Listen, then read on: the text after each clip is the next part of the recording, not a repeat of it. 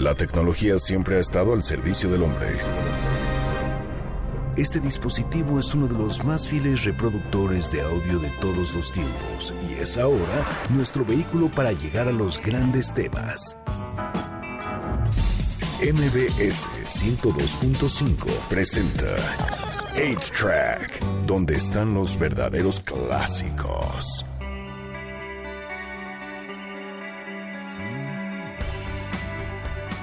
Bienvenidos a una nueva emisión de A-Track por MBC 102.5. Hoy es sábado 25 de abril, son las 8 con 4 de la noche. Mi nombre es Checo Sound y este programa no sería lo mismo sin mi compañero Carlos Martínez. Carlos, ¿cómo estás? Muy bien, gracias. ¿Qué tal? Buenas noches. Ya listos para escuchar música de películas. Perfecto, así es. El día de hoy vamos a hacer canciones de música de películas, digamos soundtracks, pues, pero son las canciones que hacen la selección de las para las elecciones, para las, digamos, para algunas escenas que se llegan a hacer. Esto le da como cierto movimiento y cierto ritmo a las películas, hace que de algunas escenas se hagan épicas.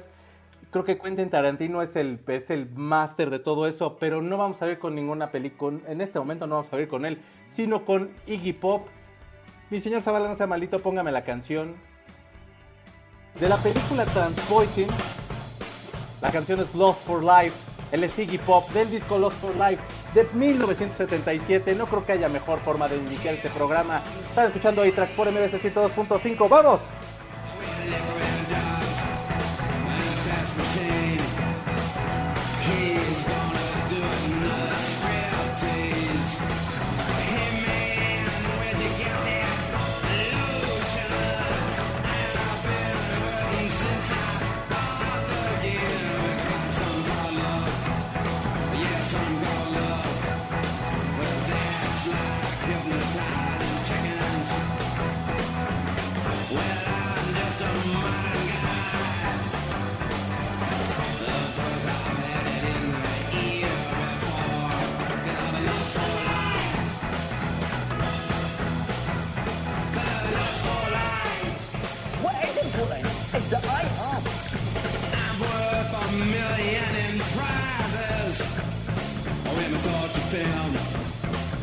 GTO, wear a uniform, a line of government loan. I'm worth a million in prizes. Yeah, I'm through with sleeping on the sidewalk. No more beating my brains. I'm no more beating my brains. With liquor and drugs. With liquor and drugs. Well,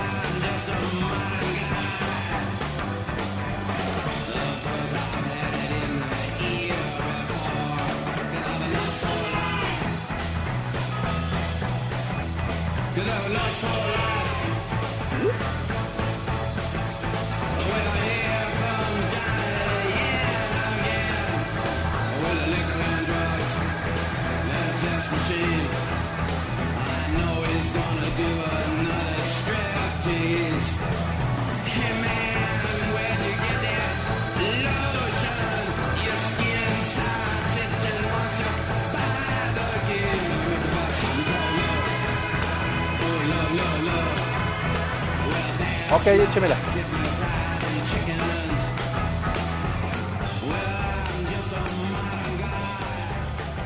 Esta película abre la película Transporting, perdón, esta canción abre la película Transporting, se llama Lost for Life, la interpreta Iggy Pop, es del disco Lost for Life de 1977 y bueno, básicamente la canción habla del estilo de vida que Iggy Pop había llevado durante muchísimos años como heroinómano en Los Ángeles.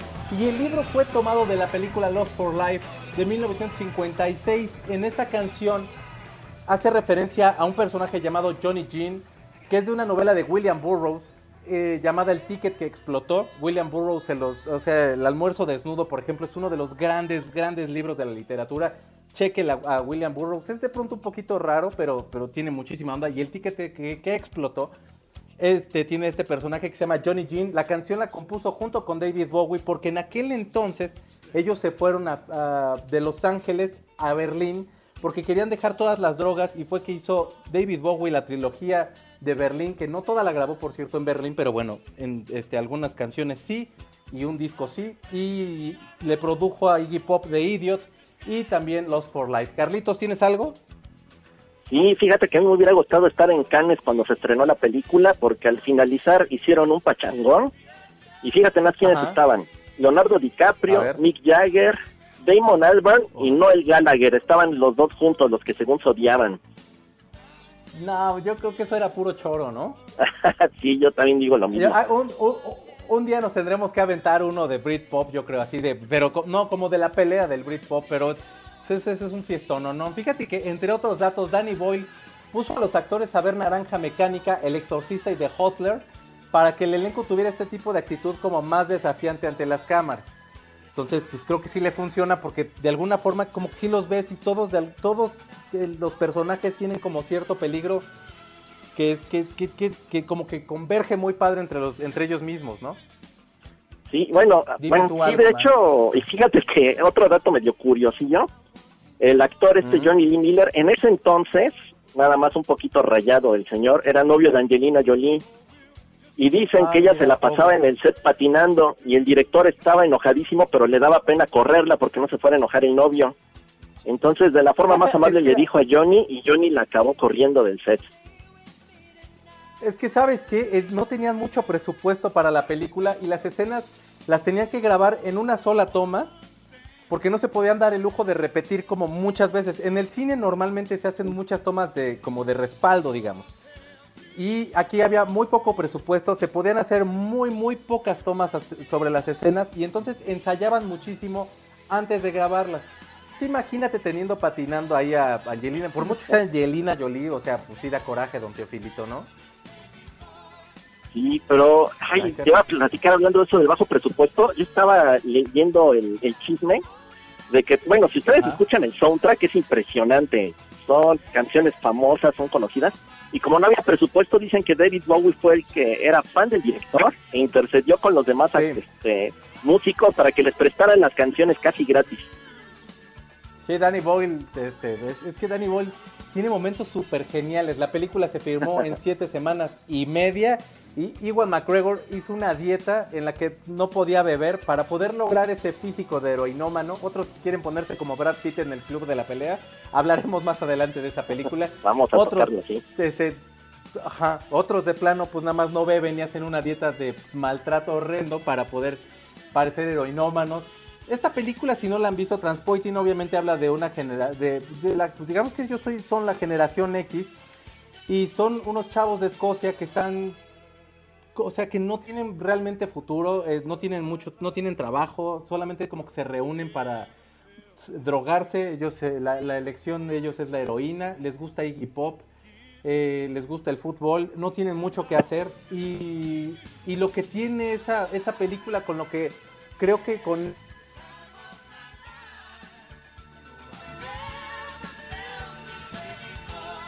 Bueno, otra cosa con la película, eh, a mí me han dicho que el libro es mejor, la verdad es que yo no lo he leído, ahí le mando un saludo a mi amiga Mariana, que ella ya lo leyó y me dijo que es genial. Así es que si ustedes quieren leer el libro y comprobar si es verdad que es mejor que la película, los invito a hacerlo. Creo que tiene problemas Checo para conectarse, así que no sé cómo ven si vamos a la siguiente canción, en lo que se conecta Checo, vamos con una Y bueno, Canción. eh, la canción es Loveful y es del disco First Band on the Moon de 1966. Eh, estás escuchando A-Track por MBS 102.5. Dear, I feel we're facing a problem. You love me longer. ¿Me oyen, me oyen, me oyen,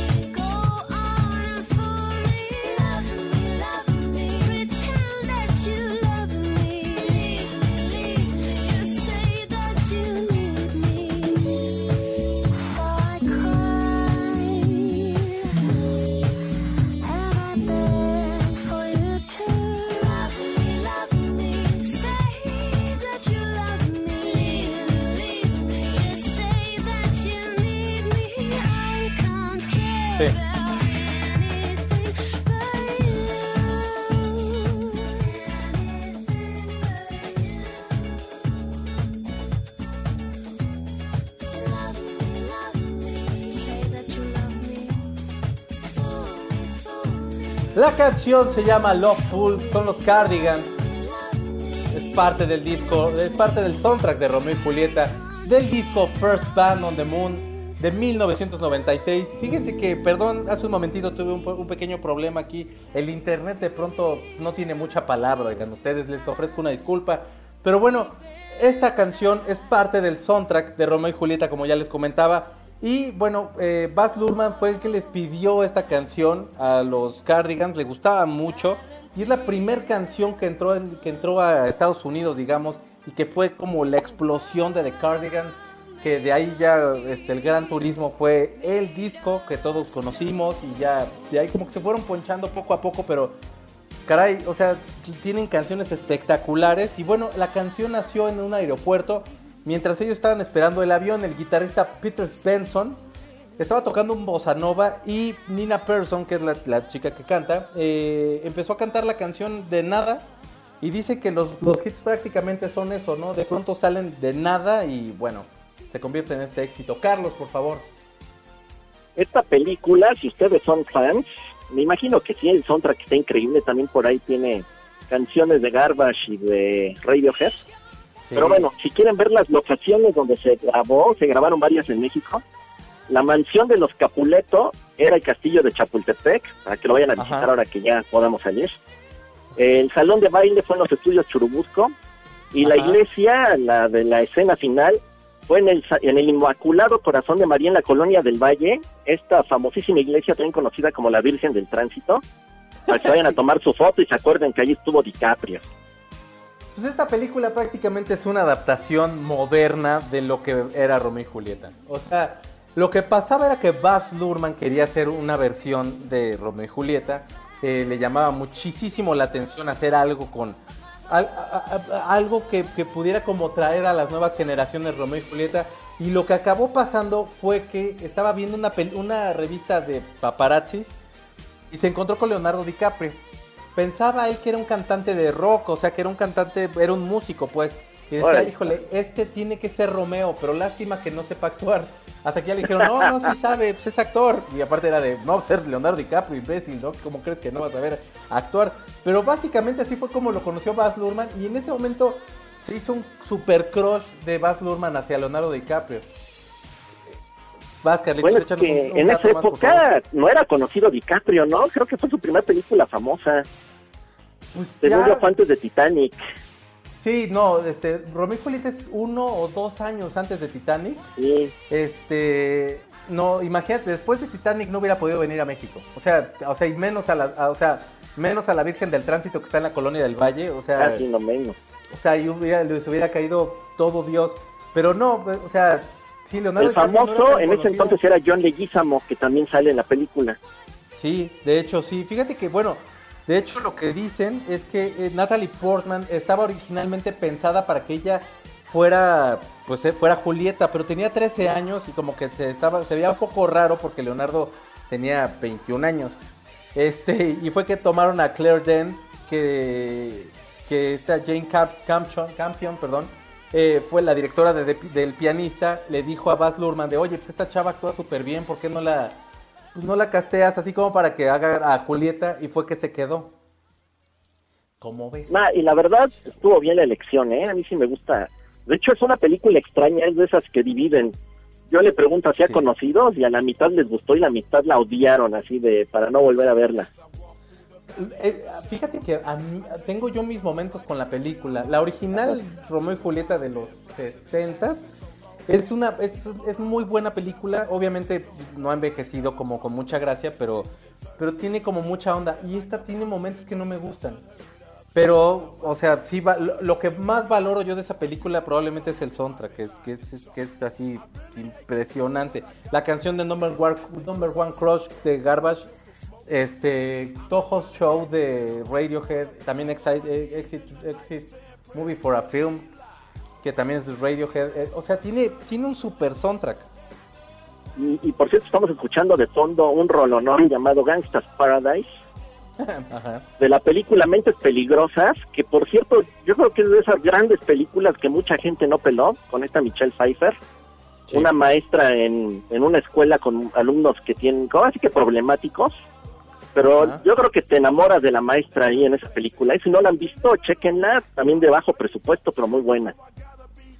Pues valdría bastante la pena. Es, es- esa película también. eh, quisimos como, como a lo mejor hablar acerca de las películas que tuvimos, que tenemos, que estamos. Perdón, hablar de las películas con lo que se musicaron, musicalizaron, de las canciones que están al aire en este momento. Pero sí va a dar el tema como para que hagamos varios programas. No los vamos a hacer todos seguidos, obviamente no los vamos a trastornar con todo esto, pero eventualmente iremos sacando algunos programas con más canciones, porque sí, o sea, prácticamente, o sea, ¿qué sería del cine, Carlos, si no metes música, no? No, pues yo creo que sería aburrido. Pues es que pierde todo el ritmo, creo. O sea, de Sí. alguna forma como que traes como todo un todo un peso de escena, todo un peso de diálogos, las actuaciones tal, pero si no le metes música, básicamente la película, o sea, no tiene no tiene el menor sentido, creo. No, y de hecho les quería decir a los que nos escuchan, si nos quieren escribir en facebook.com diagonal extra clásicos, dónde han visto estas películas y con quién o de qué se acuerdan, le vamos a dar un adelanto, Mm, vamos a platicar también de Billy Elliot, de Perros de Reserva y del Silencio de los Inocentes, díganos dónde las vieron y vamos a leer sus comentarios al aire. Sí, por favor, eh, ahora sí que colaboren con nosotros aquí en el programa. Nosotros vamos a estar leyendo al aire. Ahorita tuvimos que terminar la, la sesión otra vez de Facebook, pues porque el internet, les digo, de pronto es un poco latuzón. Entonces, bueno, eh, ya tuve que hacer. Aquí estoy tirado en el, donde, cerca de mi cocina para ver si se escucha bien, porque aquí es donde tengo todo el coso del internet. Entonces, espero que ya no nos siga dando lata, que podamos hacer este programa como Dios manda y poner las canciones que, que, que, que- con las que estamos ahorita trabajando. La canción que sigue, Carlitos, es una de mis preferidas de la vida. Este, mi señor Zavala, no sea malito, váyame poniendo a The Jam. Esta es de la película Billy Elliot. La canción es Sound Cold Malice.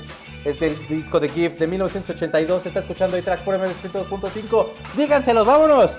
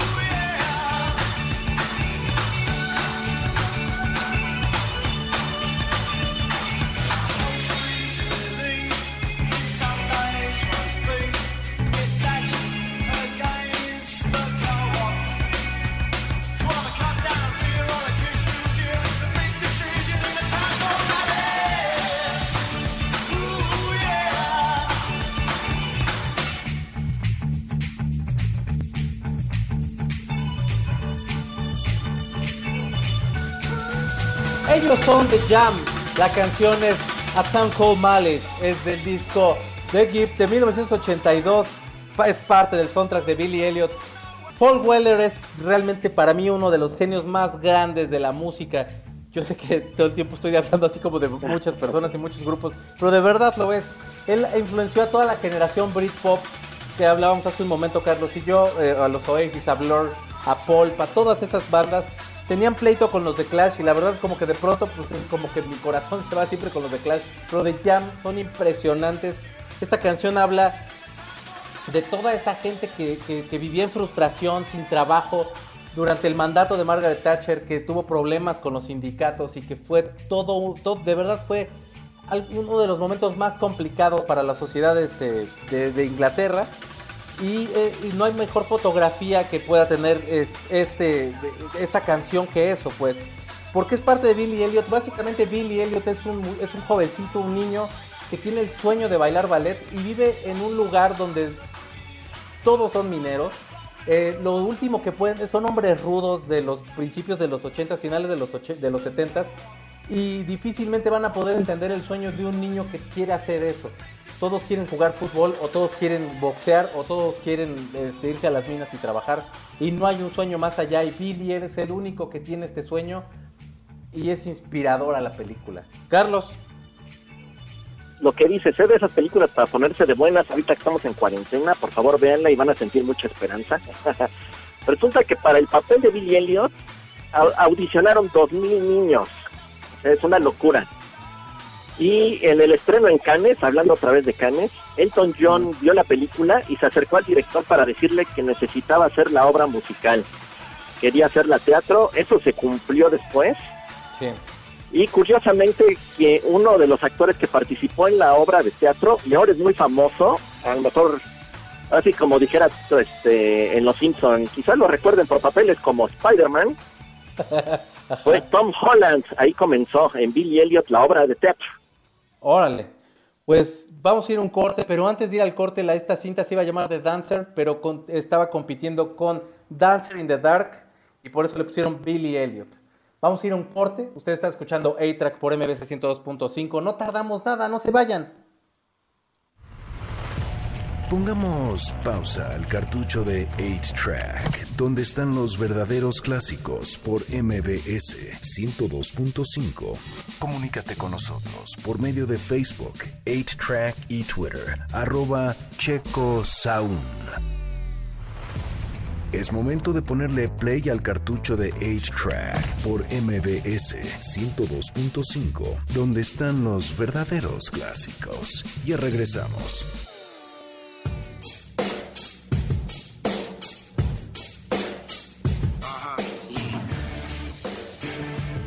Ya regresamos a A-Track por MBS 102.5. De fondo ustedes están escuchando a Puff Daddy con la canción Come With Me.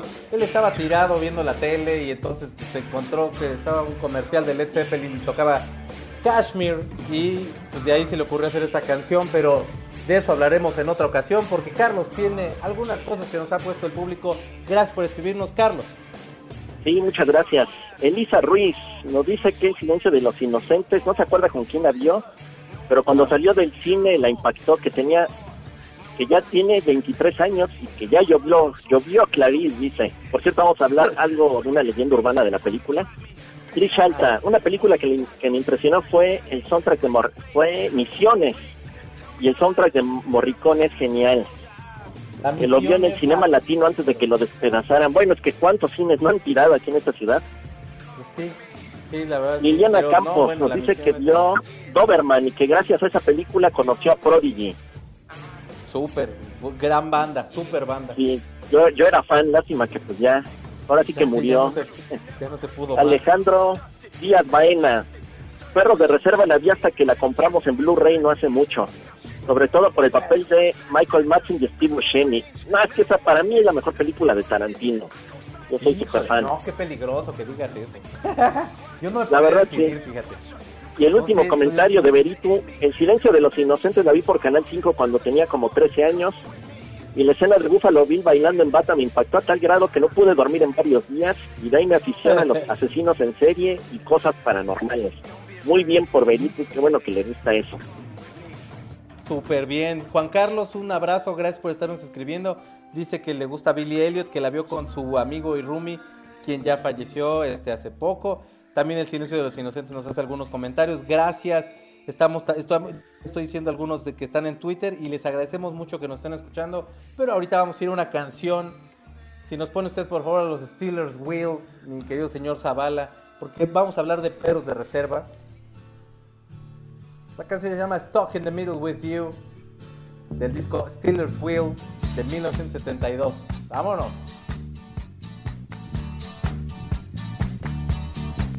Well, I don't know why I came here tonight. I got the feeling that something ain't right. I'm so scared in case I fall off my chair.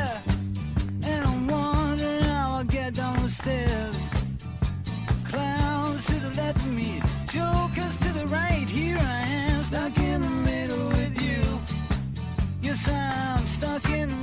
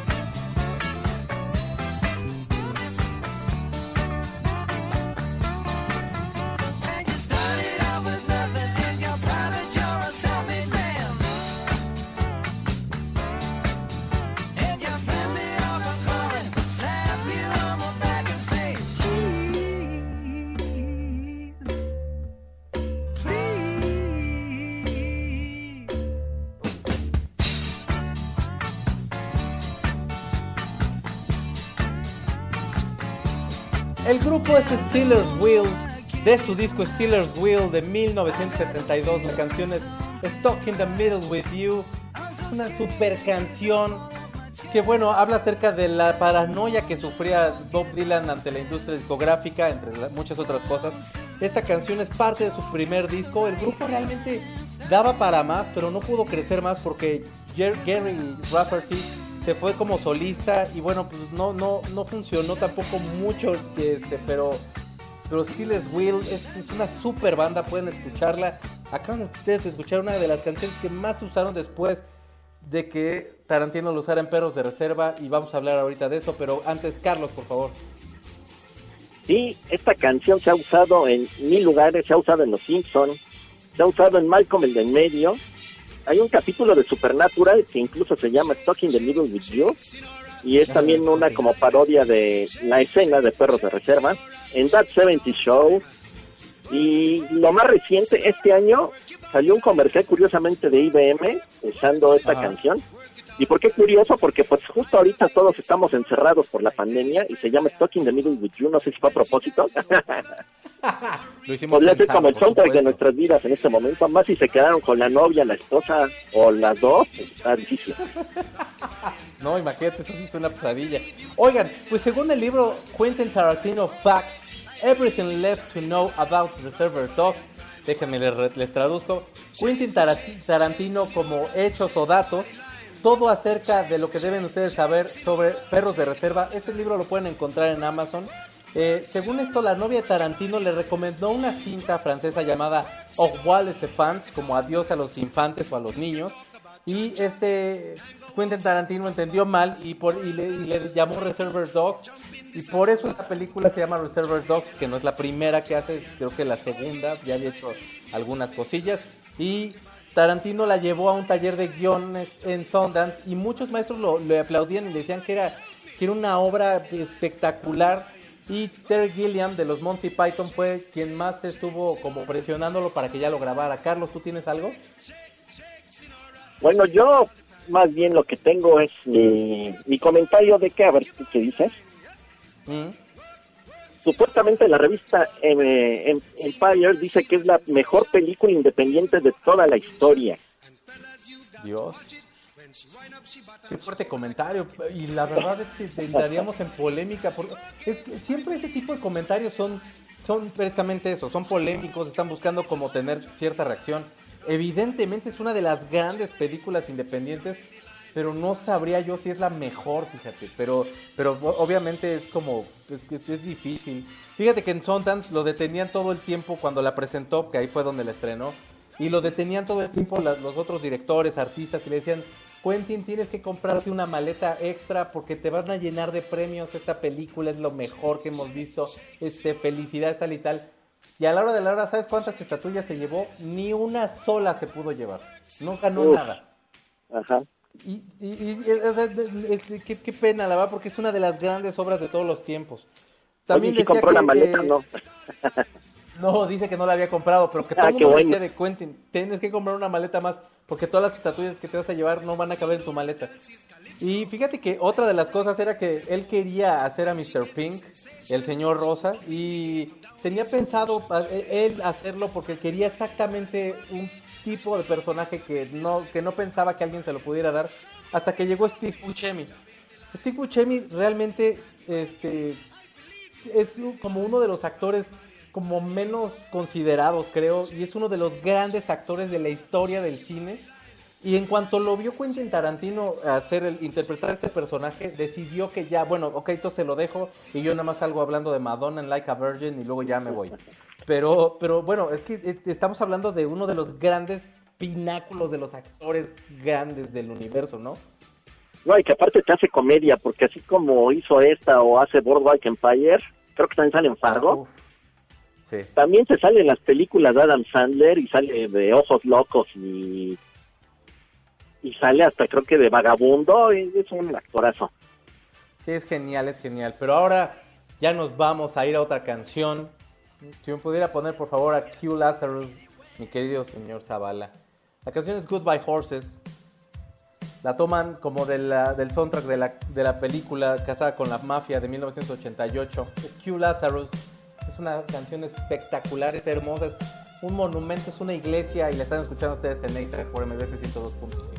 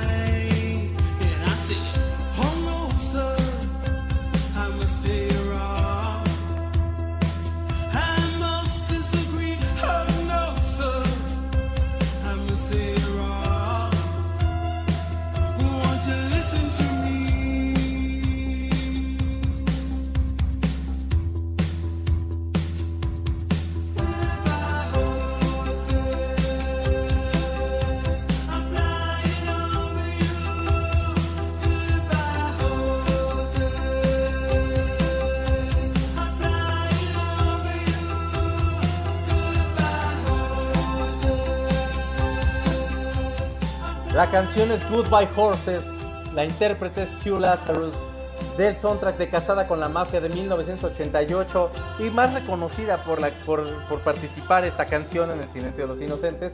Eh, Hugh Lazarus originalmente se llama Diane Lockley, eh, perdón, eh, su verdadero nombre es ese y es conocida por este tema y dicen, bueno, es un One Hit Wonder y básicamente las dos películas, Casada con la Mafia y El Silencio de los Inocentes, son dirigidas por Jonathan Dim, es fan de esta canción. Eh. Hugh Lazarus desapareció, no se sabe nada de ella. Eh, bueno, se sabe que maneja un autobús, pero no se sabe cómo, por qué tomó de pronto la decisión de, de desaparecerse de la música. Lo que se dice es que la canción habla acerca de los caballos y los caballos en el, en el pues, digamos que en el oriente significan los cinco sentidos. Y los sentidos es lo que nos hace sentir vivos aquí en el mundo. Cuando canta esto, está hablando de trascender como todas esas emociones, por eso es Goodbye Horses. Pero bueno, eh, básicamente eso es lo más que se sabe de Hugh Lazarus. Y Carlos, tú dinos algo, por favor. Yo les presento la sección de los mitos del Chopo. Ok. Les tengo dos mitos del Chopo. Uno, ¿quiénes iban a ser los actores reales del Silencio de los Inocentes a los que les ofrecieron el papel? En lugar de Jodie Foster, se supone que se lo ofrecieron a Michelle Pfeiffer y lo rechazó. Ajá. Y el de Hannibal Lecter estaba planeado para Sean Connery. Imagínate a Sean Connery haciendo a Hannibal Lecter. Yo creo que me hubiera gustado más. La verdad es que es- sí, es que es un super. sí, mira, Anthony Hopkins, o sea, digo, también, es, o sea, es obviar que es un gran actor y bla. Pero, o sea, sobre todo por la imagen que tenemos de, de Sean Connery, hubiera sido, o sea, rompes como todo el paradigma de Sean Connery, habla- o sea, interpretando ese papel. Hubiera sido genial. También tenían pensado que fuera Kim Basinger o Nicole Kidman o Melanie Griffith. Pero bueno, pues, pues como que a la hora de la hora quedaron. Quedó, qued- quedó que tenía que quedar y creo que fue una gran elección. Fíjate que el personaje fue ba- basado en tres asesinos: fue Ted Bundy, Ed Gein y Gary Hein, Heinick. Eh, los tres obviamente son asesinos en serie, los tres obviamente nada más eran de estos traumados que mataban mujeres y, y bueno, pues Anthony Hopkins estuvo leyendo todo acerca de ellos, todo acerca de otros asesinos seriales. Se estuvo un rato en las cárceles entrevistándose con algunos asesinos que también estaban ahí. Y Marianne Cross eh, pasó mucho tiempo en el- con agentes del FBI para poder hacer el personaje. Fíjate también que Hannibal realmente aparece 24 minutos con 52 segundos en una cinta de 118 minutos de duración y le valió nada. el Oscar. O sea, sí, realmente, o sea, es el personaje principal, es el protagónico. Estamos acostumbrados a que lo veas de principio a fin de la película, que prácticamente en el Guasón, por ejemplo, lo- alguien mencionaba que todo el tiempo salía en el Guasón y sal- todo el tiempo salía Joaquín Phoenix. Aquí estamos hablando de 24 minutos, casi 25, y que, que son los que aparecen y el resto no aparece y te va creando como este personaje. Eso se me hace muy, muy, muy fabuloso. Carlos, dinos algo más, por favor. Otra cosa de esta película, hay una frase muy famosa que es Hello Clarice cuando se presenta Jodie Foster con Hannibal. Sí. Y esto entra dentro de los mitos del Chopo porque se dice que es un efecto Mandela. Para los que no saben que es un efecto Mandela, es un recuerdo que tiene la gente. Tiene mucha gente y que cuando quieres ver de eso que te acordabas no existe. Pues resulta que esta famosa frase que se ha dicho mil veces de Hello Clarice nunca aparece en la película. Si ustedes van a ver el VHS, el DVD, el beta, lo que sea, la frase que dice Hannibal Lecter es Good evening, Clarice. No es cierto, ¿en serio? Yo también todo el tiempo pensé que era Hello Clarice. pues todo el mundo cree eso. La leyenda dice que si tú te acuerdas que decía Hello Clarice, es porque viviste en un mundo paralelo antes del 2012. ¿eh? Así de, de loco está esto. Probablemente estamos muertos. ¿Ya Fíjate que Clarice lo y de Hannibal fondo? solo comparten. De, por favor. De fondo estamos escuchando, no sé si sea quizás la canción más famosa en la historia del cine. Al Claro. menos en el cine de terror estamos escuchando, pues, la canción principal o el fondo principal del exorcista. Our Bells se llama. Es una gran canción. Y usted sabe mantener la atención y todo. Y eso, qué bueno, porque fíjate que Clarice y Hannibal solo comparten cuatro escenas y el resto las hicieron por separado, que son las escenas en las que están como por medio de un espejo para crear los reflejos, los grabaron por separado, pero solo hay cuatro escenas en las que están juntos. Y hablando de escenas en las que están juntos, voy a hablarles de eh, la película Fight Club. Eh, fíjense ustedes que esta película eh, la dirigió David Fincher. Es una película que habla acerca como un poco de la esquizofrenia, de la soledad que tenemos eh, como ya, ya, ya desde hace muchísimo tiempo, cómo nos hemos ido aislando poco a poco. David Fincher dice que en cada escena que puso aparece un vaso de Starbucks. De lejos, cerca, en, en donde sea, aparece un vaso de Starbucks. Eh, que Tyler Durden, quien es, es- quien es- quien es interpretado por Brad Pitt, y que no manches, o sea, el- o sea, quién sé qué tipo de ejercicio, o quién sé con qué cúter se cortó toda la lonja a mi Brad Pitt, pero se veía perfecto el maldito. Este, Tyler Durden aparece cuatro veces antes de que se conozcan oficialmente, y en una es un comercial que está viendo en televisión. ¿Tienes tú alguna cosa acerca de Fight Club, Carlitos? Fíjate que no es así como que de mis películas favoritas, pero sí hay algo de lo que me acuerdo con esa película, no vas a Ah. dejar mentir, es la canción Fucking in the Bushes de Oasis, Claro. que no solo aparece en la película, sino que era la canción con la que abrían sus giras. Yo la verdad, hasta la fecha, escucho esa canción y no puedo evitar eh, el acordarme de un concierto de Oasis. ¿Cómo no? Y pues yo creo que se lo agradezco a esta película. Yo creo que sin la película no hubiera sido el éxito que fue esta canción.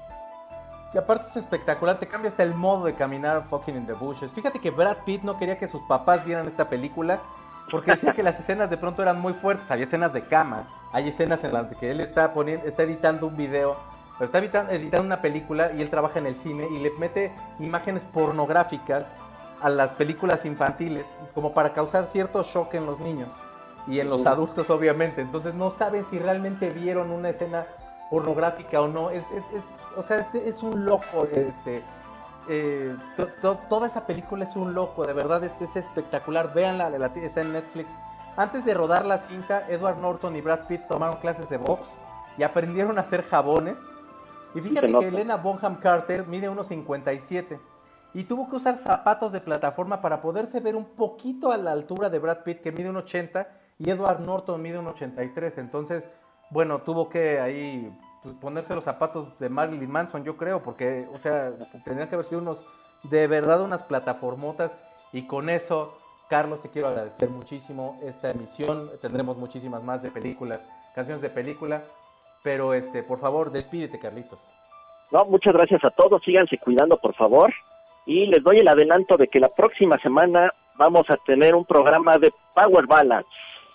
Y es canciones como de estas metaleras que son románticas y que todos ustedes en alguna borrachera o en algún lugar han cantado.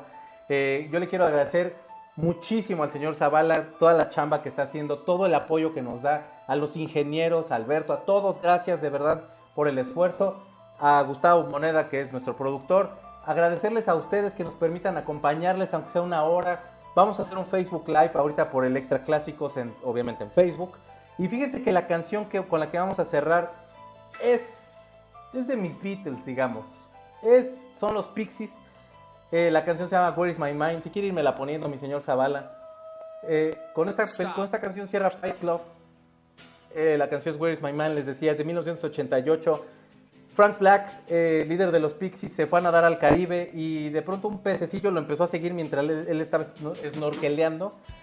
Y de ahí nació esta- este himno, esta canción, este grupo que es espectacular. Yo soy Checo Sound, cuídense mucho, no salgan, cuídense de verdad. Un abrazo y hasta la próxima. Gracias.